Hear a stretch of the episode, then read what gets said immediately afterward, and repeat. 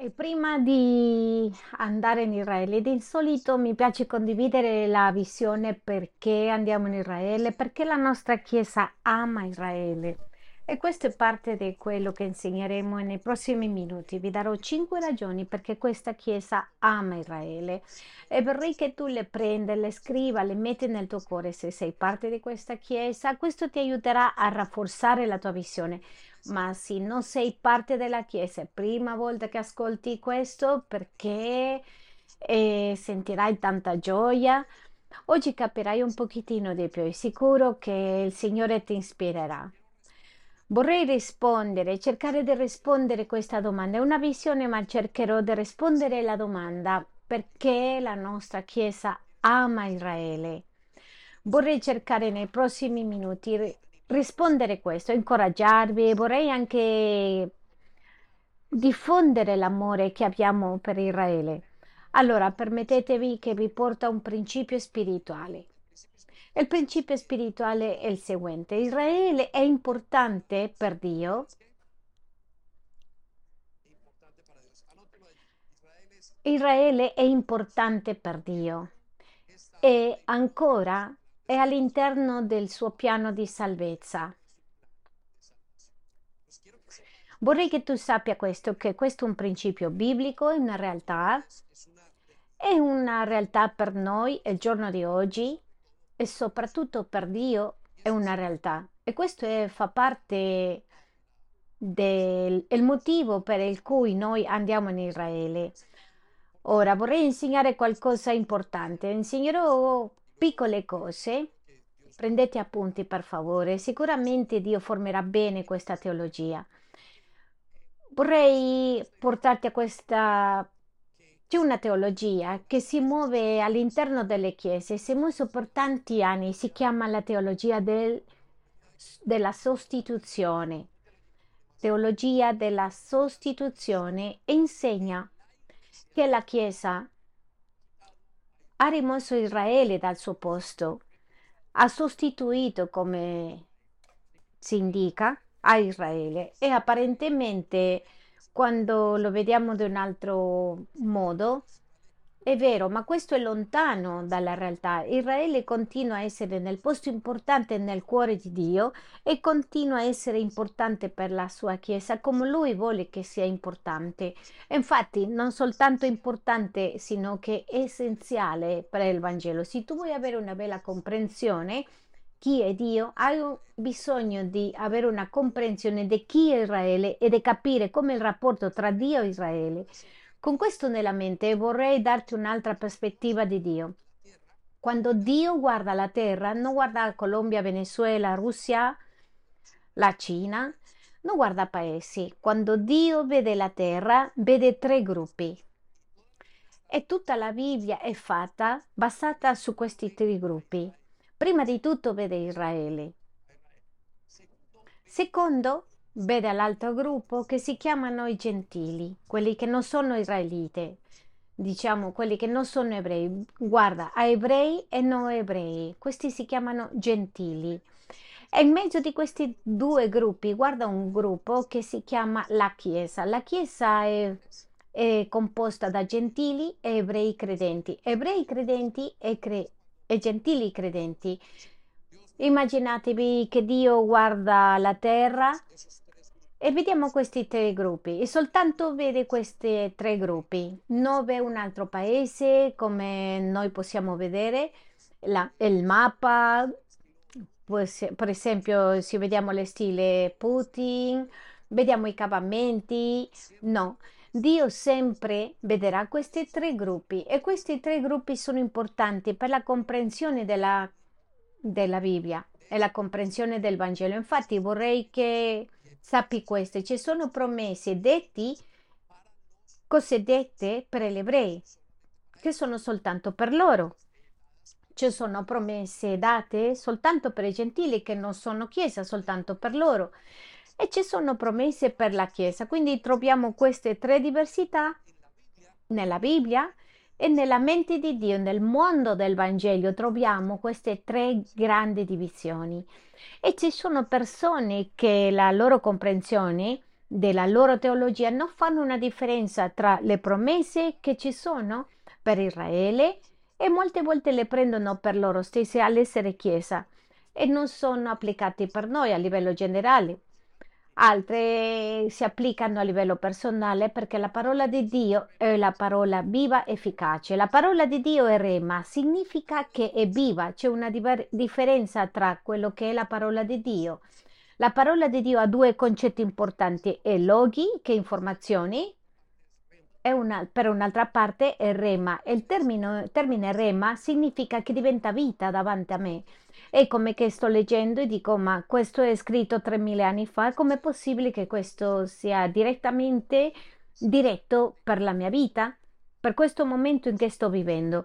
Con questo nella mente ti porterò al principio spirituale che abbiamo visto, che Israele è importante per Dio ed è, è dentro del piano di salvezza. Andiamo a Romani 11.1 ed è la stessa domanda dell'Apostolo Paolo. Paolo è l'escrittore conosciuto, è l'uomo che ha scritto più libri nel Nuovo Testamento, ha scritto il 70% del Nuovo Testamento. All'entrata di questo argomento, dalla tribù di Beniamino, fariseo dei farisei, si chiede quello che ci stiamo chiedendo oggi, che è quanto importante Israele. Dio ha rigettato Israele? Nella mente di Dio c'è ancora Israele. Ascoltate questo. Israele oggi è un paese che è laico, che non cammina con Dio. È una società laica, è un paese, un paese che crede in Dio a livello generale, come Inghilterra. Inghilterra è chiamata cristiana, ma siamo in una città laica che non crede in Dio così come in tanti altri paesi che sta succedendo in questo momento. Però Paolo fa questo riferimento, questa domanda in Romani 11.1, guardate quello che dice. Dico dunque, questo è Paolo che parla, Dio ha forse ripudiato il suo popolo? Ripudiato. Sottolineate questa parola. Il suo popolo. No di certo perché anch'io sono israelita. Dio ha rigettato il suo popolo, che è la nazione di Israele. E guardate la risposta alla fine. Paolo arriva a una conclusione, oggi le spiega, oggi cercheremo di spiegare questo. No, di certo dice, perché anch'io sono israelita, della discendenza di Abramo, della tribù di Beniamino. Dio non ha rigetto il popolo di Israele. Israele continua ancora a essere così importante, essendo anche essenziale per il Vangelo e per la comprensione. E noi come Chiesa abbiamo particolarmente che amiamo, amiamo Israele. Tante persone si avvicinano a noi e dicono ma cos'è con voi? Amate Israele? Noi abbiamo capito, abbiamo compreso da parte di Dio che siamo ambasciatori da Israele o dunque noi andiamo Abbiamo persone che sono andate 2, 3, 5, 10, 15 volte in Israele. E con questo vengono alcune benedizioni che abbiamo sperimentato. Oggi non parlerò delle benedizioni, sì, no, parlerei di quello che possiamo capire sull'Israele. L'altra parte del versetto dice, il Signore non abbandonerà e questo è nel primo libro di Samuele 12:22. E infatti il Signore per amore del suo grande nome non abbandonerà il suo popolo, poiché è piaciuto. Noi per la comprensione biblica quello che facciamo, Israele è il popolo eletto, è il popolo scelto e la Chiesa è il popolo acquistato da Dio è il popolo acquistato, è il popolo che Dio ha scelto e la Chiesa è il popolo che Dio ha comprato. Ti darò un esempio semplice. Immagina un papà che ha un figlio del matrimonio, del suo, della sua relazione e questo papà prende e adotta nove figli. Questo figlio, il primo figlio della relazione va perso e gli altri sono rimasti.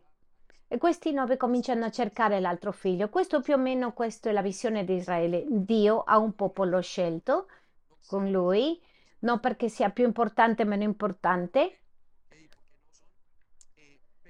però questi nove figli rimasti cominciano a desiderare il ritorno di questo figlio che era perduto e questi siamo noi, la Chiesa, noi siamo i figli adottati da Dio e non voglio che tu ti senta male con l'adozione, infatti l'adozione è centrale nel Vangelo, Dio ci ha adottato a noi. Tu e io siamo figli adottati da Dio, ma questo è bellissimo perché veniamo da altri genitori e Dio ci ha adottato per averli. Però quando si tratta di Israele si parla del popolo scelto, il, pol- il, popolo che lui ha scelto sopra tutte le parti del mondo. Andiamo di nuovo al versetto 22 e dice il Signore. Infatti il Signore, per amore al suo grande nome, non abbandonerà il suo popolo, non perché siano migliori, non perché siano peggiori, non perché hanno una bella gestione economica, perché hanno una cultura diversa. Il motivo per cui non abbandonerà, dice la parola di Dio, è questa, perché è piaciuto al Signore di fare di voi il suo popolo. Vuoi dire, ogni genitore è rappresentato per i loro figli, Ogni genitore è rappresentato per i suoi figli. Noi siamo rappresentazioni dei nostri genitori, se ci comportiamo bene, i nostri genitori hanno fatto bene, se ci comportiamo male, purtroppo è così. Siamo la prova dei nostri genitori, siamo noi e i nostri figli allo stesso tempo. Quando Dio pensa in Israele, nel suo cuore pensa a questa è la mia città, questo è il mio popolo, tutto quello che accade a questo popolo è una rappresentazione di quello che, di chi sono io vada bene a questo popolo, una rappresentazione di come sono io per il mondo. Questo popolo è molto importante per Dio, perché significa che Lui ha chiamato e dice la Bibbia che non l'ha chiamato per essere migliori, anzi dice ho chiamato per essere i peggiori, voglio che tu sappia questo è applicato anche a te. Dio non ci ha chiamati perché eravamo i migliori, bravi, brave persone, Dio ci ha chiamati perché siamo i più bisognosi. Voglio che tu sappi questo anche se non sei il più bisognoso, non hai parte con Dio, perché Dio non chiama persone che sono guarite, Dio chiama i malati con desiderio di avere Dio. Questo è chiamata la povertà dello spirito. Con questo nella mente guardiamo cosa c'è scritto a continuazione. Lui ci ha fatto una nazione speciale. Come si riferisce Dio su Israele? Lui ci ha fatto una nazione speciale. Certamente sono speciali. Hai sentito e, e gli ebrei e le israelite sono persone che sono perseguitati per tutto il mondo. Non lo so se ascolti le notizie, basta che guardi la BBC, capisci tutto. Qualsiasi cosa che accade cattiva in Israele, Israele è il peggiore dei cittadini del mondo. Ma si vede in questo stesso momento potrebbe starsi succedendo un genocidio in Africa e nessuno sente questo, perché soltanto una cosa che accade in Israele, Israele è molto, molto critico in riferimento al mondo, per questo c'è nemici, per questo c'è tante cose, e infatti non sono amati tante volte. E nei termini, le stimi sono molto forti su Israele, ma questo non è con noi, ha a che fare, non ha a che fare con noi. Andiamo a spiegare. Vi spiego subito. La gente si chiede perché questo popolo ha tanti conflitti e ti dirò il motivo perché il popolo di Dio. Qualche volta una risposta rapida a questo, se Dio avrebbe scelto Spagna come il popolo di Dio, oggi Spagna sarebbe tormentata da tutti. Pensate a questo, se avesse scelto Dio Puerto Rico come il popolo scelto da Dio, il popolo nemico numero uno del mondo sarebbero i portoricani. Però Dio ha deciso di scegliere Israele, quindi non si tratta della gente, sino quello che significa Israele per il mondo. Ascoltate quello che c'è scritto a continuazione. Lui ha fatto una nazione, Dio ha fatto una nazione. Guardate perché? Semplicemente perché lui ha voluto. Lui ha voluto. E il motivo per il cui la nazione di Israele esiste per Dio è perché lui voleva. Semplice così. Non c'è nient'altro da dire. Lui ha voluto, Dio le ha scelto. Tu dirai, eh, forse senti questo nel tuo cuore, ma perché Dio non ha scelto a Colombia? Perché non l'ha scelto? Perché ha scelto quello che lui voleva e non c'è un altro modo di vederlo e non ci sarà un altro modo di capirlo. Dio ha voluto così. Dio dice che l'ha scelto per essere stato un esempio in molti aspetti di ciò che è la vita con Dio. Nonostante che sia una società laica, questo non importa. Guarda, ti darò un esempio. A volte i nostri figli in qualche momento sono eh, fuori strada, ma tu non smetti di amare questo figlio. La stessa cosa è Dio. Forse Israele in questo momento sia laico, ma Dio non cambia la sua parola. Ti darò cinque ragioni perché questa Chiesa ama Israele. Cinque motivi perché amiamo Israele. E la prima ragione personale. La prima ragione è cos'è personale? Tu ti chiederai perché amiamo Israele in questa Chiesa e il motivo è personale. E qual è il motivo? Il motivo è la Chiesa ama ciò che Dio ama e Dio ama Israele. Quindi perché amate, pastore, perché amate così tanto Israele? È personale. Ed è personale perché nessuno mi ha obbligato. Io sono raggiunto alla conclusione, se il mio Dio ama qualcosa, allora io amerò. Guardate, sapete una cosa? Io amo Ecuador. Sapete perché? Perché mia moglie è ecuadoregna e con il tempo ho imparato ad amare Ecuador. Non conoscevo, non sapevo, non sapevo, non avevo la conoscenza dell'Equador. Adesso lo so e quando torno a casa lei mi batte le mani e mi dice molto bene, ma tutto a che fare con quello che ama mia moglie. Pensate a questo. Questa chiesa ama Israele perché Dio ama Israele. Guardate, e ti racconterò questo. Se qui finiamo la predica, tu ti sei portato la migliore risposta. Hai sentito questo termine? I tuoi desideri sono ordine per me? Sì? Le cose di Dio sono per noi come ordine, sono cose molto importanti. Ora, dove troviamo nella Bibbia che Dio ama Israele? E ti do un piccolo passaggio. Ti voglio portare a Isaia 43, versetto 3 e andiamo a vedere, vorrei che tu sappi, questa è una poesia di Dio per Israele, è un modo di mostrare e vorrei che tu vada mentre che stiamo leggendo, tu e io scopriamo l'affetto di Dio per Israele. E questo è Dio che scrive a Israele. Ascoltate quello che dice, perché io sono il Signore, il tuo Dio. Chi è? Dio stesso sta dicendo, io sono il Signore, il tuo Dio. Vorrei che facciamo una pausa. Questo è scritto, in, scritto dal Signore. Tutti siamo d'accordo che la parola di Dio ha un'autorità e che la parola di Dio è la rappresentazione di ciò che pensa, vuole davanti a noi. Questa è la, l'autorità della Bibbia e dice io sono il Signore il tuo Dio, non è che Israele dice e tu sei il mio Dio, sino che lo stesso Signore le dice a Israele io sono il tuo Dio. Pensate a questo, fermiamoci a pensare su questo. Di solito la storia va in che noi diciamo tu sei il mio Dio e la gente si rappresenta con Dio. Signore, tu stai con me, tu sei il mio Dio, tu sei, tu fai le cose e, e tu ti impadronisci di questo titolo di Dio. In questo caso Israele non si prende il titolo, sino lo stesso Dio che dice sono io il tuo Dio. Anche se fa male questa situazione non ha detto a Colombia, Colombia sono io il tuo Dio, Panama io sono il tuo Dio. Lui stesso dice, l'unica nazione che sta dicendo io sono il tuo Dio. È interessante, voglio che tu lo pensi. Soltanto pensando questo, iniziando con questa struttura, con quello che ci sta dicendo, tu guardi il cuore di Dio. Ora notate quello che continua. Dice il santo di Israele. Io sono il santo di Israele. Guardate cosa significa. Il santo vuol dire non come lo vediamo nella Chiesa Cattolica, di insolito un'immagine. No, sono il separato, l'essere separato per Israele. Guardate che non dice io sono il santo. Questo weekend mi hanno fatto uno scherzo, mi hanno parlato del santo dei Colorati in Ecuador. No, no, no. Dice sono il santo di Israele lui stesso dichiara, io sono il santo, il separato da Israele.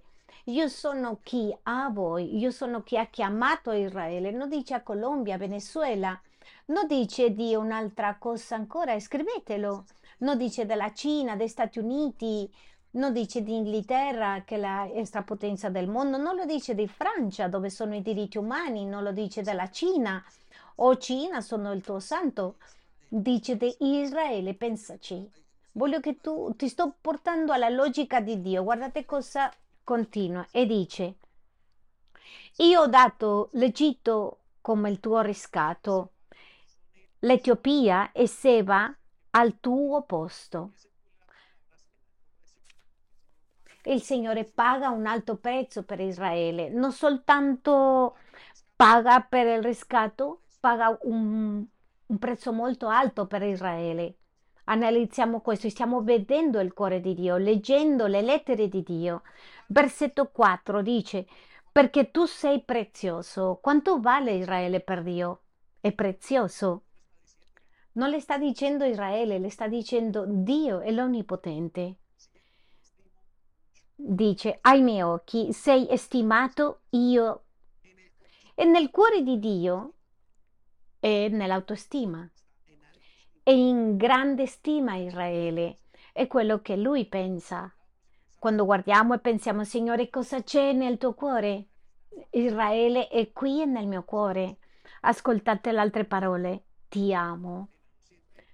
Non senti che queste dovrebbero essere le parole di un padre, un figlio, un papà per te che ti dica queste parole? Ma è straordinario. Tu vali tanto per me, ti amo, ti stimo, ti amo tanto. Guardate a continuazione, io do degli uomini al tuo posto e dei popoli in cambio della tua vita per poterti avere per salvarti vivo, dice. Pensate a questo, è l'unica nazione al mondo in cui eh, su di lei sono passati durante tutta la storia, penso 17 imperi, 17 governi diversi e ancora è in corso. Sono la nazione di Israele, sono gli ebrei. Non c'è un altro, sono passati tutti e non sono stati in grado di fermarla, non importa quello che accada non possono fermare quello che succede in questa nazione. Per Dio continua a essere uguale, Dio continua a pensare di loro lo stesso, dello stesso modo. Versetto 5. Non temere. A chi le dice Dio di non temere, di non aver paura? A Israele. È incredibile non aver paura, non temere. Che desiderio ha Dio nel suo cuore per Israele? Dice perché io sono con te, con chi è Dio? Con Israele. Questa è una dichiarazione d'amore. È una bellissima dichiarazione d'amore. Possiamo essere sicuri che non soltanto una dichiarazione d'amore, una buona dichiarazione d'amore, sino che è così totalmente veritiero da parte di Dio, perché viene dalla parola di Dio. E dice, perché io sono con te, io recupero ricondurrò la tua discendenza dall'Oriente e ti raccoglierò dall'Occidente. È preoccupato dei discendenti e questo come una profezia per tutti i tempi, de ovunque ti porterò i discendenti.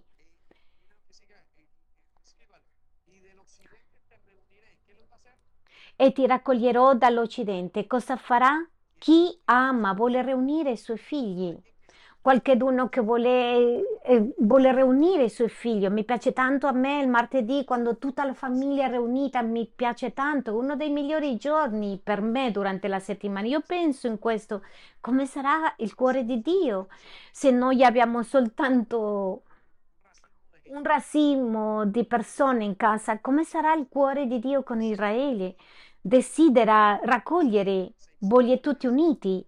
Versetto 6 dice, dirò al settentrione da e al mezzogiorno non trattenere, fa venire i miei figli da lontano. E come di un modo speciale dice, portatemi la luna, diceva il marito alla moglie, e Dio le dice a Israele, io ti porterò dal nord che ti lasciano tutti perché voglio, amo che tu sei con me. Fa venire i miei figli da lontano. Come li chiama Israele? Miei figli? Pastore, ma eh, sono laici. Non ti preoccupare, Dio sa quando porta i suoi figli. E poi dice, e le mie figlie dall'estremità della terra. Dio pensa in Israele con tantissimo amore. Vorrei che tu pensi a questo allora. Dio ama Israele con tutto il suo cuore, lo ama con tutta la sua anima. Fino ad oggi Israele è ancora presente nel piano di Dio e vorrei che sappi che la sostituzione non rientra in questa teoria. Però vorrei portarti al prossimo versetto, è quello che in Ruth 1, versetto 16. Vorrei raccontarti questa storia che ha soltanto quattro capitoli. In questo libro di Ruth ci troviamo con, per prima volta con una cosa che si chiama la, una tipologia. Tipologia è una ombra di qualcosa che accade che ha un significato più grande. In questo libro troviamo una donna moabita una donna gentile che si incontra con qualcheduno che lei è sposata con un figlio di una donna che si chiama Noemi e questi due figli questa Noemi aveva due figli e questi due figli muoiono e le due nuore restano con l'incognita di adesso cosa facciamo? Sono morti i mariti, cosa facciamo con la suocera? Alcuni hanno pensato su questo, eh? Ma ascoltate cosa c'è. Dice che quando la suocera, all'essere ebrea, entrambe, tutte e due nuore, hanno detto suocera di qua non possiamo più, io torno alla mia terra. Ma dice la Bibbia che Ruth dice a Noemi, la suocera, io voglio continuare con te. E questa è una tipologia della Chiesa e di Israele. Ed è una delle poche volte in cui troviamo nella parola di Dio questo incontro, questa riunione tra tutte e due. Questa è una tipologia della Chiesa. Con questo nella mente che appena raccontato questa storia, vorrei che andiamo, andiamo a leggere tutti insieme il versetto 16 di Ruth. 1. E rispose Ruth. Rispose Ruth. Non pregarmi di lasciarti per andarmene via da te, perché dove andrai tu, più forte, perché dove andrai tu, andrò anch'io, e dove starai tu, io pure starò. Il tuo popolo sarà il mio popolo. E il tuo Dio sarà il mio Dio.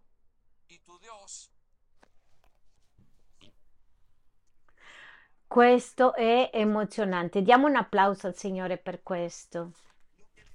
Quello che sta dicendo Ruth a Noemi, le sta dicendo una parte del popolo gentile perché l'altro è andato via, quello che diventerà chiesa, o dunque tu vai, io andrò. E il tuo popolo sarà il mio popolo, e il tuo Dio sarà il mio Dio. E sta dicendo una dichiarazione d'amore per la sua suocera. Più avanti c'è scritto che questa donna si sposa e c'è una tipologia del Messia. Voglio che tu pensi la risposta di Dio, la risposta della Chiesa da, in confronto all'amore di Dio e il tuo popolo sarà il mio popolo e il tuo popolo sarà il mio popolo. Quindi questa Chiesa ama Israele perché il tuo popolo sarà il mio popolo, perché è un motivo personale e il nostro amato Signore è impressionante per noi, è quello che Lui ama, noi amiamo. Mia moglie ama la mia famiglia, grazie a Dio. Sì? E che bello che le ama perché è quello che io amo. E non è uno sforzo, Guardate, se tu sei figlio di Dio, tu imparerai a amare le cose che Dio ama senza problemi. Se non ami ciò che Dio ama, chiediti se sei figlio di Dio. Se tu, diciamo, come figlio di Dio, figlio credente, io amo la Chiesa, se non ami la Chiesa, devi crederti se sei figlio di Dio o no, perché tu ami ciò che Dio ama. Questo parte, fa parte di questa comprensione, di questo camminare nel Vangelo. Ti ho dato il primo motivo, ti darò il secondo motivo. Il secondo motivo è culturale. Cos'è? Culturale. Il secondo motivo perché amiamo Israele è culturale. E il motivo perché è culturale è perché Israele è l'unico popolo che somiglia alla Chiesa. E scriviamolo lì. Israele è l'unico popolo che somiglia alla Chiesa. E tu ti chiederai, ma sì, non portiamo il cappellino? No, no, no, no, si tratta di questo. Tutte queste cose sono, furono inventate, parte della religiosità di cui stiamo parlando oggi, è che l'unico popolo, il popolo perseguitato è Israele, ma è il popolo che più somiglia, la Chiesa somiglia a Israele. Guardate, vi dirò questo, Israele non è un posto privilegiato. Quando tu vai, ha semplicemente un posto mediterraneo zecco. Israele non è un posto nemmeno carino, da certe prospettive, è un luogo storico, bello dalla storia, ma non è un posto bellissimo. Tu puoi vedere le Bahamas, montagne degli Andi, i Pirinei, tu trovi le Malbine, poi tu trovi questi che sono vicino, vicino Australia, tu trovi certi posti molto più impressionanti. Israele non è magico, non è che tu vai e, e fai miracoli. Chi produce miracoli eh, nel popolo di Israele è Dio di Israele e lo fa anche qua. E il miracolo di Dio di Israele sono fatti nel luogo dove si adora il Dio di Israele. Ma allora cos'è? Non è un popolo superiore, non è una questione politica. Israele non è un bel posto come tale, quello che le rende bello è la promessa di Dio di Israele. Pensate come odia il mondo intero Israele. E le dicevo, se Dio avesse preso la tua città, il luogo dove tu sei nato, sarebbe il luogo più conflittuale che c'è ti porterò alle scritture. Andiamo a Deuteronomio 7, versetto 6 e ti mostrerò un parallelo tra il popolo di Israele e la Chiesa. E ti piacerà tantissimo questo. Con questo tu potrai capire bene, allora questo è quello che voglio e questo è quello che Dio sta aspettando di me. E vorrei che tu veda una somiglianza, quasi che tu puoi avere un problema e ti anticipo di sapere chi è chi, a meno che le spiega la parola di Dio. E ti spiego adesso, Deuteronomio 7,6 è scritto nell'Antico Testamento per Israele. Ascoltate quello che dice. Infatti tu sei un popolo consacrato. Consacrato. Vuoi dire un popolo separato? Nella comprensione della parola santo non stiamo capendo, torno e dico una super persona che non ha mai peccato e la comprensione di una immagine che c'è una chiesa. Questo non vuol dire santo, anche se la persona sarebbe stata santo San Pietro, San Paolo, anche tu sei santo. Ma cosa fa che lui fa che tu sia santa? È una persona separata. Questo è il concetto di santificazione. Per esempio, questa, questo tavolo qui nella chiesa la uso soltanto io, è santificata per me perché qui predico non si può mangiare, non si possono fare lavori su questo tavolo e per la santificazione, per questo lavoro che sto facendo. Dio dice che Israele è un popolo santo e quando c'è un popolo santo tu e io lo dobbiamo capire, deve essere un comportamento diverso. E questo è speciale, non c'è un altro posto, un altro luogo, una, non c'è un'altra nazione, un'altre persone che c'è un comportamento santo, non esiste. Anche se loro fanno i riti, religioni, Ascoltate quello che dice. Sei un popolo consacrato al Signore, tuo Dio. Il Signore, il tuo Dio, ti ha scelto per essere il suo tesoro. Da tutti i popoli della terra Dio ha scelto Israele affinché tu sia il tesoro speciale. Non ti sembra meraviglioso queste parole? Forse tu non sia patriota, nazionalista, ma quando tu capisci queste parole, eh, sono le migliori parole che puoi sentire da parte di Dio per qualsiasi nazione. Andiamo alla prima lettera di Pietro 2,9. Qui sta parlando della Chiesa, ma guardate la somiglianza tra i due popoli E quindi tu capirai il comportamento di tutti e due i popoli. Ma voi siete una stirpe eletta. Quando una persona viene e cammina con Dio, è una famiglia con Gesù, è famiglia, è parte della famiglia prescelta. Ecco perché la Chiesa la chiamiamo famiglia. Tante volte noi siamo qui, ragazzi, famiglia, andiamo a cantare, famiglia. Giuliana a volte dice famiglia, abbiamo questo corso. Questo è la Chiesa, è una famiglia, ma la famiglia di chi? La famiglia di Dio. Guardate cosa ha detto. Stirpe eletta un sacerdozio regale. La nazione di Israele, nonostante di essere laiche, che Dio aspettassi che siano una nazione di sacerdoti reali, voleva dire che tutti dovevano occuparsi di Dio, tutti venivano per servire a Dio. Ci sono nazioni che sono, tutti sono soldati, altre che sono agricoltori, altre nazioni che metti quello che vuoi, ma Dio vuole della nazione di Israele una nazione di sacerdoti, persone che continuamente sono al servizio di Dio. Questo è prezioso. La Chiesa è questo. Quando tu entri a camminare con Dio, tu vieni per essere al servizio di Dio. E nonostante te, che tu non lo credi, forse tu sei fuori posto nella vita spirituale, ancora non hai capito il, lo scopo di Dio nella tua vita, Dio vuole che tu lo servi, non soltanto qui, sino che la tua vita interiore sia una vita di servizio.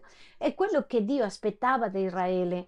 Guardiamo come continua questo versetto. Una gente santa tutto il mondo. Immaginate il comportamento di questa nazione. Questa è la Chiesa, somiglia tanto a Israele. Dice, un popolo che Dio si è acquistato. Perché proclamiate le virtù di colui che vi ha chiamati dalle tenebre alla sua luce meravigliosa. Chi è l'unico popolo in questo momento, a parte di Israele, che mostra la grandezza di Dio? Come si chiama? La Chiesa. Sei tu e sono io. Adesso è salita qua Esmeralda, ha raccontato la sua storia, la sua vita. Questo è raccontare delle grandezze di Dio. Perché raccontare la grandezza di Dio? Perché è così meraviglioso ascoltare come Dio fa cose meravigliose, guarigioni, dopo stare lottando tante cose. E come Dio dà la sua maestà su di noi. Queste sono perle di Dio. Adesso chi lo fa? La Chiesa. Guardiamo, versetto 10, andiamo velocemente. Voi che prima non eravate un popolo, adesso ci rendiamo conto che sta parlando della Chiesa, che non eravamo noi prima popolo.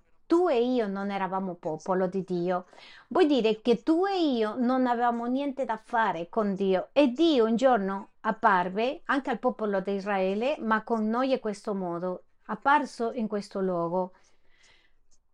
Quando Dio ha bussato le porte del tuo cuore attraverso tua madre che ti ha portato alla chiesa, una notte di veglia, esci con la chitarra della macchina, oggi qui, quando, in che momento, a che ora? L'altro giorno parlavo con qualcuno ha detto no, mio padre ha conosciuto al Signore una casa, non condiviso la parola. E Dio dice, voi siete la famiglia scelta. Quello che succede è che noi dobbiamo combattere con la famiglia precedente. Sapete che prima eravamo figli del diavolo, non offendersi, eh? Ma è una realtà biblica. Adesso siamo figli di Dio e la famiglia diabolica è molto cattiva. Voi conoscete le famiglie cattive e la nuova famiglia adottiva è meravigliosa. Prima dovevamo combattere per uscire una bella giornata, adesso no, adesso siamo un'altra famiglia. Quando tu vieni con questa famiglia precedente a questa famiglia nuova c'è uno scontro, ma la nuova famiglia è sempre la stessa, è meravigliosa. Diamo un applauso al Signore, come no? Il, soltanto il pensiero è meraviglioso. Andiamo allora. Prima non eravate un popolo, ma adesso siete un popolo di Dio. Che siamo adesso? Popolo di Dio. Prima non hanno avuto compassione da te, ma ora hanno compassione. Voglio che tu sappi questo. Dio deve avere compassione da te. Perché? Per poter avere misericordia. Te l'ho detto prima. Se tu stai molto bene, Dio dice, eh, in che ti posso aiutare? La salvezza è per quelli che hanno bisogno, Dio è per chi ha bisogno, Dio non è per chi non hanno bisogno. Semplice così. Ti ho dato due motivi. Il primo è personale, Dio ama Israele, la Chiesa ama Israele allora. La seconda è una ragione culturale, Israele è l'unico popolo che somiglia alla Chiesa e ti do la terza. La terza è una ragione teologica biblica, teologica. Ascoltate che questo è prezioso. Perché una ragione teologica? Ascoltate tutti quanti, perché Israele e la Chiesa condividono le stesse radici. Che cosa condividono? Israele e la Chiesa condividono le stesse radici. Per tanto tempo incluso dopo la seconda guerra mondiale, l'olocausto ebraico, la gente pensava, e soprattutto la gente, il popolo di Israele, pensava che tutti coloro, tutti i cristiani erano persecutori degli ebrei. Perché Hitler ha inventato una Bibbia, ha realizzato una quantità di cose, hanno cominciato a cadere molte cose da un malintenso della parola di Dio, infatti della sostituzione della parola di Dio. Tuttavia è stata sempre una chiesa che sapevano quali erano le radici. Ti racconterò questo per poter collocarlo in questo. Dio o Gesù non ha mai fatto una religione. Il cristianesimo non è una religione. Il cristianesimo non è una religione. Il cristianesimo è, dirò così, sempre sbaglio con questa parola, eh? Oggi no. È il culmine del giudaismo. Il cristianesimo non è una nuova religione. Gesù non è venuto a creare una nuova religione. Gesù era un ebreo, infatti negli ultimi anni del ministero Gesù non negli ultimi anni, Gesù aveva tre anni del ministero del servizio a Dio dove ha parlato, evangelizzò, fece miracoli. Tre anni. Quanti anni? Tre anni. E in questi tre anni non è mai lasciato Israele. E infatti la composizione della Chiesa era ebrea, 100% ebrea. La prima Chiesa, la Chiesa che noi vediamo nel libro di Atti, nei primi quattro capitoli, era una Chiesa totalmente ebraica. Sì? Erano credenti ebrei perché il piano di Dio non era uscito. Prima che sono arrivati i gentili e lì cominciò a diffondersi, come diciamo in questo mondo, virale, la parola di Dio. Allora, il piano di Dio non è stato fare una religione. Allora, perché troviamo il cristianesimo come una religione? Perché a metà dello studio dobbiamo classificare, ma biblicamente il cristianesimo non è nient'altro che avere creduto nel Messia di Israele. Cos'è il Messia? La parola Cristo significa Messia. Cristo significa Messia. Messia significa inviato. Allora, cos'è per Israele? Chi è Gesù per Israele? L'inviato l'aveva promesso a Mosè e, e loro hanno creduto in lui. Ma dopo la salvezza cominciò a diffondersi per le altre persone che siamo noi gentili, quelli che non veniamo di sangue ebraico, direttamente da sangue, diciamo, di Abramo. Quindi la radice, la Chiesa, ha sempre avuto le stesse radici, incluso, eh, anche la Chiesa cattolica, dicevo primo, nel primo incontro, che le grandi cappelle, le grandi cattedrali, le chiese cattoliche avevano nella metà, non lo so se ricordate, il cammino, la strada a Gerusalemme. E questa strada a Gerusalemme era come un labirinto, un modo di mostrare, di ricordare cosa dicevano i salmi, che andare alla terra promessa e andare a Gerusalemme. Quindi è più nelle radici che noi pensiamo. Ora, perché andiamo a vedere è Romani 9, versetto 4, e questo è scritto nel Nuovo Testamento. Ascoltiamo questo perché è prezioso, è bellissimo, è impressionante. Romani 9, versetto 4, su del popolo di Israele parla qui. Paolo spiega, ciò gli israeliti ai quali appartengono le adozioni, la gloria è il popolo di Israele.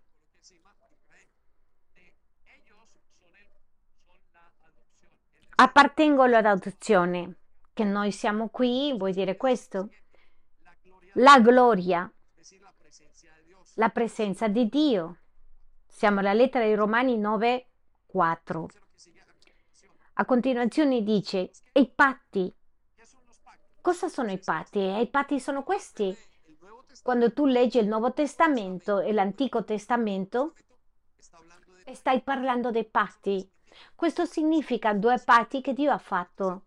Quindi quello che sta dicendo l'Apostolo Paolo è che degli ebrei è il patto. A loro appartiene. Ti racconto una cosa, quando noi andiamo in Israele, noi andiamo a un museo, un museo chiamato il Museo del Libro, e in questo museo si trovano i pergameni più antichi della Bibbia. Penso che sono 200 anni prima di Cristo. Forse sbaglio, qualche anno in più o meno, di una lettera che si chiama la lettera di Isaia che ha più o meno 400-500 anni prima di Cristo. E soltanto sono trovati in tutti scritti quanti errori? 13 errori. E questi errori in tutte le coppie fino ad oggi sono semplicemente errori grammaticali. Non sono errori di interpretazione. Quindi voglio che tu capisca che quello che stai leggendo oggi, quello che è letto 2000, 4000 anni fa, loro hanno preservato così. Dio doveva cercare una nazione che fosse selante per preservare la natura di quello che per noi, il giorno di oggi, ancora per loro, è la verità. Perché noi ci fidiamo tanto nella parola di Dio? Perché la verità per noi. Perché la verità per noi? Perché è stata scritta, ispirata da Dio, data ai suoi figli. Dice, di loro sono i patti, è la legge, è il privilegio, la legislazione, il servizio sacro e le promesse. Tu ti chiederai queste canzoni, tu devi guardare i salmi, è semplicemente un'espressione dei salmi. Cantate di un modo diverso, ma è un'espressione dei salmi. E di chi? Degli ebrei, è quello che ci sta dicendo. Come noi condividiamo le stesse radici, le possiamo vedere sacro e le promesse. Le promesse sono di loro. Conosciamo Dio amò tanto al mondo. Quando tu parli delle promesse dell'Antico Testamento nella tua, nella tua vita, stai dicendo sono le stesse del popolo ebreo e sono dati per me come fratelli maggiori e io le prendo.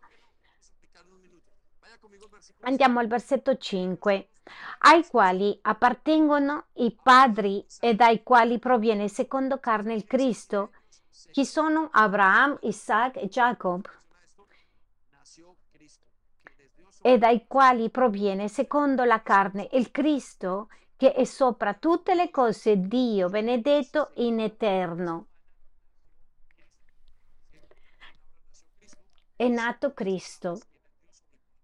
Chi è Dio sopra tutte le cose? Voglio che tu pensi a questo. Il nostro Signore e Salvatore è il Messia di Israele è l'atteso Messia di Israele, che in alcune parti si dice è la roccia centrale del popolo ebraico, il tempio, il tempio di Dio.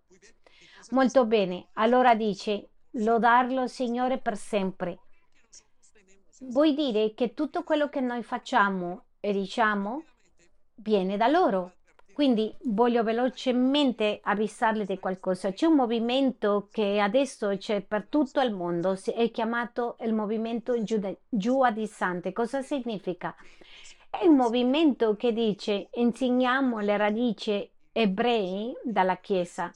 il problema di questo è che iniziano a danneggiare sconvolgere la teologia corretta della Chiesa. Vuol dire che tutte ti incontri con una persona, una persona che viene dalle montagne, che ne so, del Centro America, delle Andi, con un cappellito ebreo, un berretto ebreo e dice adesso ieri mi chiamavo Davide, adesso mi chiamo Ben David o mi chiamo Ben Abraham. Questo è un movimento che sta cadendo dappertutto, è un movimento che non viene da Dio, perché non è da Dio? Perché Dio rispetta la cultura e la identità ebrea e l'identità nostra come credente. Dio sa che a me ancora piace il cicciarrone, la carne di maiale. Dio lo sa e che Dio lo sa che io Dio conosce la nostra cultura e lui la rispetta, ma questi movimenti religiosi quello che fanno è fare un ingrandire, rimuovere dalla vita e spersonificare la cultura. E tu devi fare molta attenzione perché quando stiamo leggendo questo sembra che stiamo leggendo qualcosa superiore, ma non è qualcosa superiore, stiamo leggendo il cuore di Dio e questo è quello che importa. Allora andiamo a Romani 11, versetto 17 e andiamo a spiegare queste radici velocemente.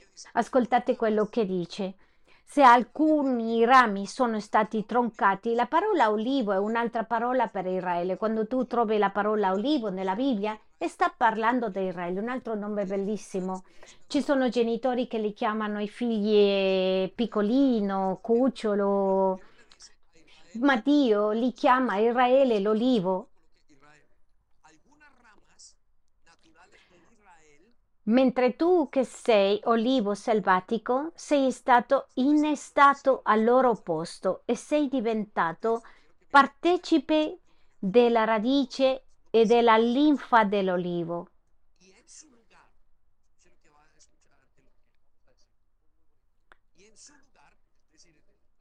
E nel posto di questo olivo sei stato inserito innestato. Chi è stato innestato? Noi, la Chiesa,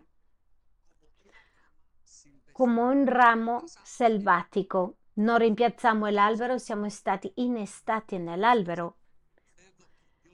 Dio non ha tolto l'albero, ha impiantato a te, sino che spezzò una parte e mette la Chiesa.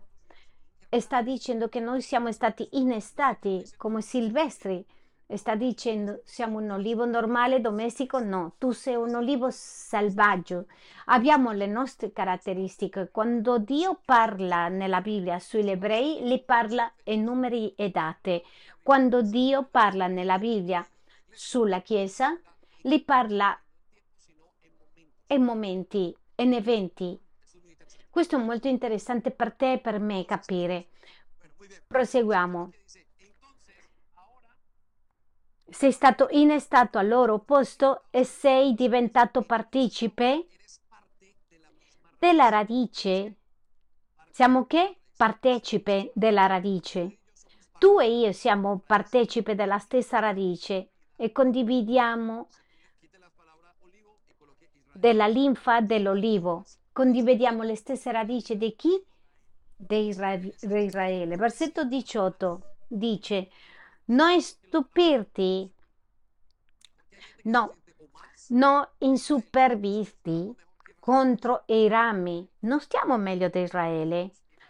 Israele in un tempo e noi come Chiesa siamo un altro. Tu non stai migliore di nessuno, ma non sto neanche peggiore di nessuno. Se sono caduto, dice la Bibbia, se sono in piedi, sto in piedi per Dio, se sono caduto, caduto per Dio.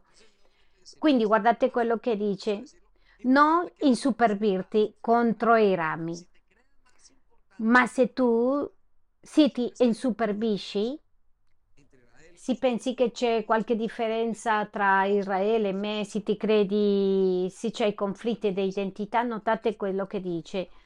Non sei tu chi dà vita alle radici, sino la radice che dà vita a te. Sappi che non sei tu che porta la radice, ma è la radice che porta a te.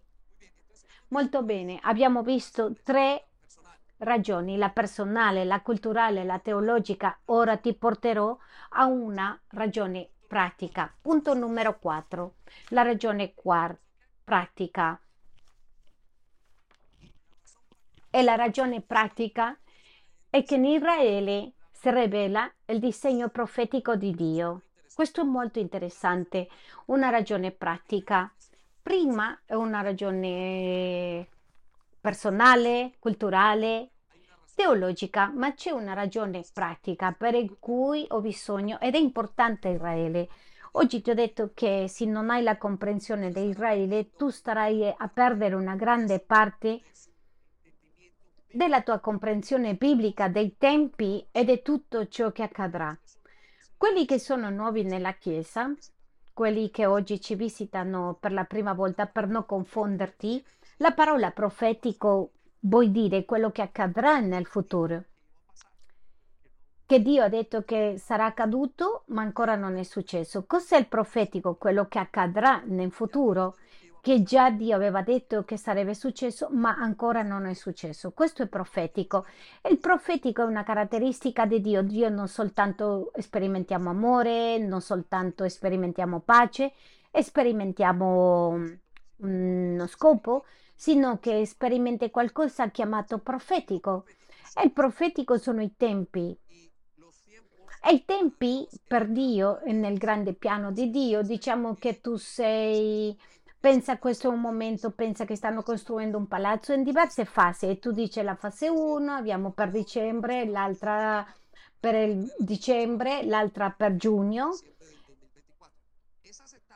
Queste fasi sono profetiche per dire così, d'accordo al piano di Dio. E Dio ha un piano molto centrale Vorrei che facciamo attenzione. L'orologio di Dio, l'orologio del tempo del piano profetico di Dio è Israele. Lo ripeto, l'orologio che segna il piano profetico di Dio si chiama Israele. Teologicamente Israele è conosciuto come l'orologio di Dio. Come che cosa? L'orologio di Dio. Voglio che tu ti sieda un attimo in casa tua, tu hai un orologio davanti al tavolo dove tu mangi, questo orologio ti segna i tempi, è tempo di mangiare, è tempo di prendere la pillola, è tempo di aspettare.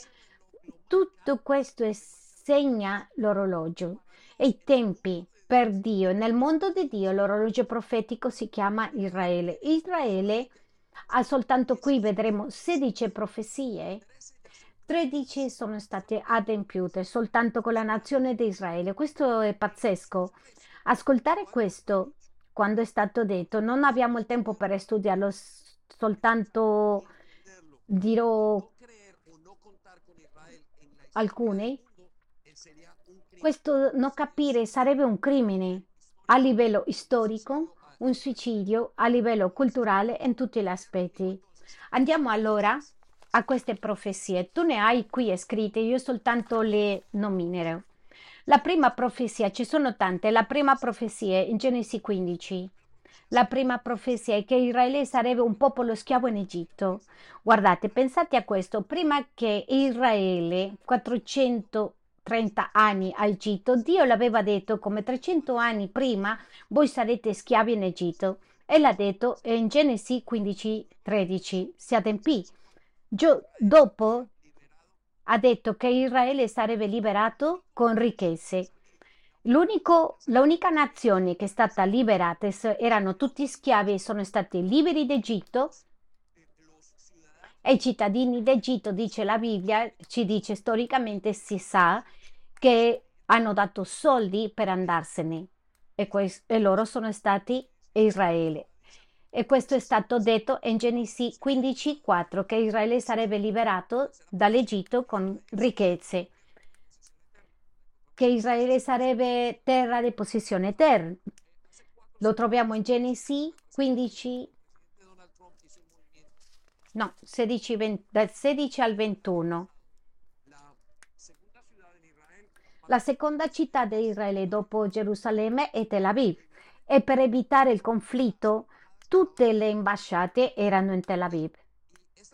E questo presidente, come qualcosa fenomenale, ha cambiato l'ambasciata direttamente a Gerusalemme. Questo è stato un boom. Sapete perché? Perché Gerusalemme, per Israele, Gerusalemme è la capitale eterna. È l'unico posto dove è stato detto riguardo a questo posto che sarebbe stato possesso eterno per Israele. E oggi vediamo compiuto nella parola di Dio che Israele sarebbe data una terra come possessione eterna. È stato detto da parte di Dio in Genesi 15, anni prima che succeda. Terza, Israele diventa idolatra e Dio ha dovuto lavorare con loro si è profetizzato, è incredibile, Dio l'ha tolto dai schiavi, l'ha, te- l'ha portato una nuova terra, era meravigliosa, avevano tutto e loro diventarono idolatri. Seguente, che il centro di adorazione di Israele sarebbe Gerusalemme. Seguente, il regno del nord di Israele sarebbe portato prigioniero all'Assirio. Israele è diviso in due e l'hanno portato via. Dio ha profetizzato, questo popolo sarà prigioniero. E come si diceva questa mattina, si presero Ecuador e dice la metà dei ecuadoregni portiamo a Venezuela, a tutti. E poi dice in altra profezia che il regno del sud sarebbe prigioniero per l'impero babilonico e l'altra altra metà le portano al Brasile. Pensate a questo, sarebbe una follia. È stato e si adempì. L'altra profezia, 8, che il primo tempio sarebbe distrutto. Dio ha detto, ha profetizzato. Seguente, che un piccolo gruppo di Israele torna dopo 70 anni, dopo che sono stati portati via, dopo che sono stati presi, prigionieri, Dio le stabilì 70 anni. 70 anni era il tempo che loro non avevano rispettato Shabbat, il giorno di riposo. Quando non rispettiamo le cose di Dio, sì o sì, dovrai pagare per sinistra, destra.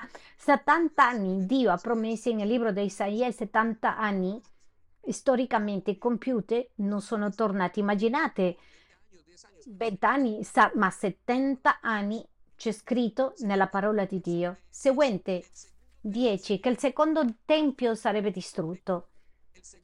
Il secondo tempio, loro no, costruire un secondo tempio, questo è, capire questo è meraviglioso, è il piano profetico di Dio. I romani negli anni 30, 70 d.C. distruggono il tempio questi, questo tempio aveva dei mattoni di due tonnellate ciascuno. Era una cosa incredibilmente grande e non c'era nessuno che abbattere questo tempio, ma i romani hanno insistito tanto in distruggere totalmente questo tempio che adempì la profezia di Dio per seconda volta. È meraviglioso capire come Dio può predire il futuro è autorizzato a Israele. Per questo, numero 11, Israele sarebbe disperso ovunque. Questo l'ha detto nel libro dei Levitici. Hai sentito mai ebreo errante questo termine? Israele è ovunque nel mondo. Dio ha promesso sarete usciti dalla nazione di Israele, farò diffusi tutto il mondo. Ci sono israeliti dappertutto il mondo, non è successo con gli Stati Uniti, Inghilterra, ma Israele fu disperso per tutti i posti del mondo. Dio aveva profetizzato duramente in Levitici 26, profezia 12, che durante la diffusione di Israele sarebbero oppressi fino all'angoscia. È molto triste.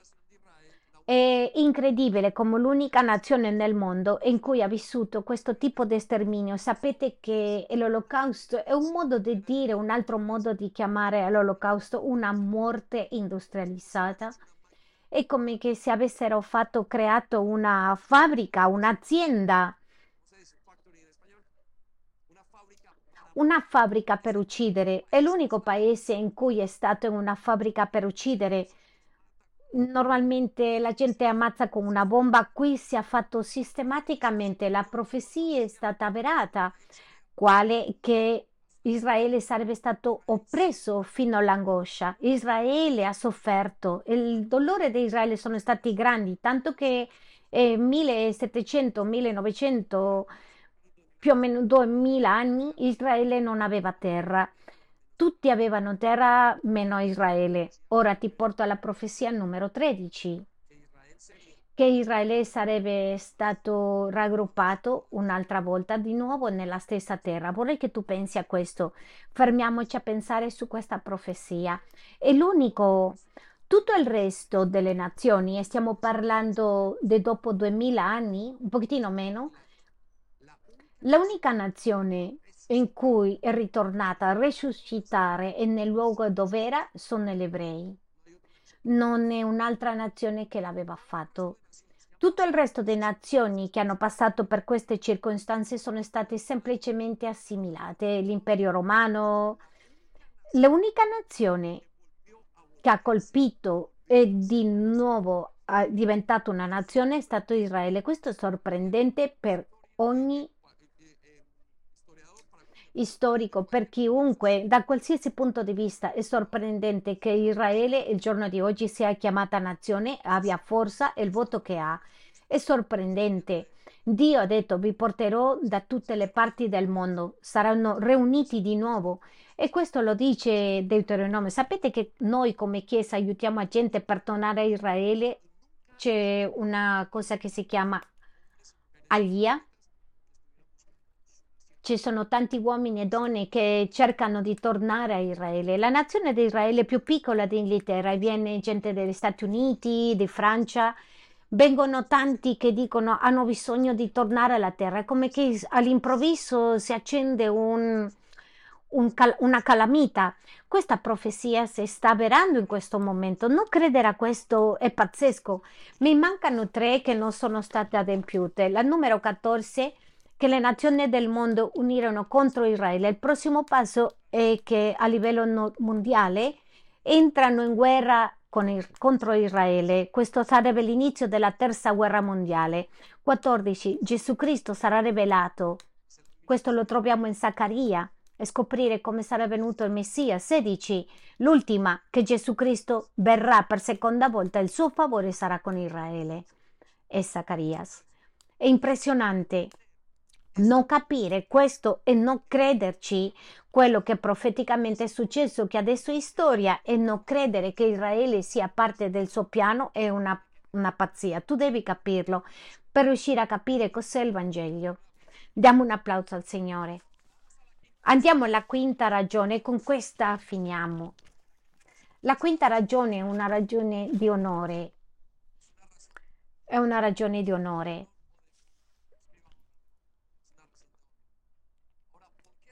Perché è una ragione di onore? Perché amiamo Israele. La risposta è in questo, in che la Chiesa ha un debito d'amore con Israele. Scrivetelo in, eh, in lettere maiuscole. Un debito d'amore. La Chiesa ha un debito d'amore con Israele. Molto bene, voglio portarti velocemente perché sta finendo il tempo Andiamo a Romani 11:11. 11. Andiamo velocemente. Vorrei che pensate in questo. E l'antisemitismo è una cosa supremamente forte e a tutti i livelli. È veramente una delle essenze più forti che ci siano. Io l'ho visto, l'ho vissuto, ho avuto amici, gente che è musulmani, gente che no. E c'è un sistema antisemitismo antisemitismo molto forte, ma la Chiesa nel nostro caso noi abbiamo e sappiamo che abbiamo un debito d'amore con Israele. Allora, semplicemente ti porto a questo versetto, Romani 11:11. 11. Ora io dico, sono forse inciampati perché cadessero? No, di certo, ma a causa della loro caduta la salvezza è giunta agli stranieri per provocare la loro gelosia. Stiamo parlando di una, una nazione che non cammina con Dio. È chiaro che sono caduti storicamente biblicamente tutti gli aspetti. Quando tu vai, tu vedi gente come noi, ordinari, come la gente di fuori, e vivendo la loro vita normale, non aspettare andare a Israele e vedere a tutti pregando. Non stiamo parlando di questo piano profetico. E dice Paolo, sarà che non si riprende? E dice, no, di certo. Ma a causa della loro caduta, la salvezza è giunta agli stranieri. Qui sta dicendo Dio, tu sei salvato, hai messo la salvezza a portata di mano perché loro caderono in quel momento, è parte del piano di Dio. Andiamo al testo. Lui voleva che la stessa gente senta gelosia.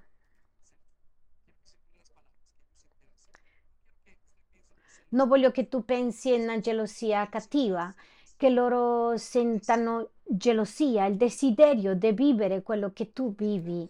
il piano di Dio è che quando tu ami a Dio, Quando tu ami ciò che lui ama, coloro che sono ebrei entreranno in gelosia. E cosa, cos'è gelosia? Come, come questa gente ti può amare tanto? Come se tu sei il mio Dio, tu mi hai chiamato. La Bibbia dice che tu sei il mio Dio. Questa gente ti ama tanto e tu e io sappiamo la risposta perché amiamo a Dio, amiamo Israele. Il piano di Dio è che loro sentano gelosia reclamavano eh, la salvezza. Il piano di Dio è che questo popolo, noi, vedono che amiamo a Dio con tutto il nostro cuore e dicono, Signore, come possono amarti che sei il Dio di Israele? Io sono qui perduto e nemmeno ti vedo e, e, e sono ebrei, ebreo.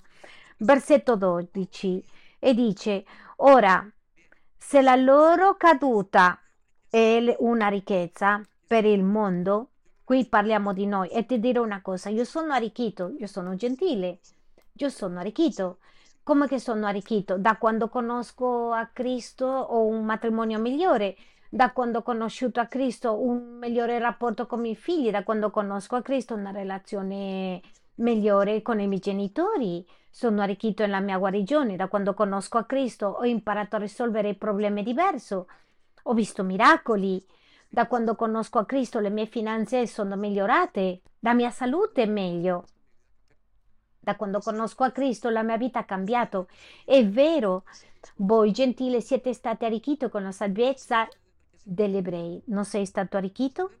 Se tu non sei stato arricchito ci sono due cose. Uno, o non sei figlio di Dio o stai mentendo.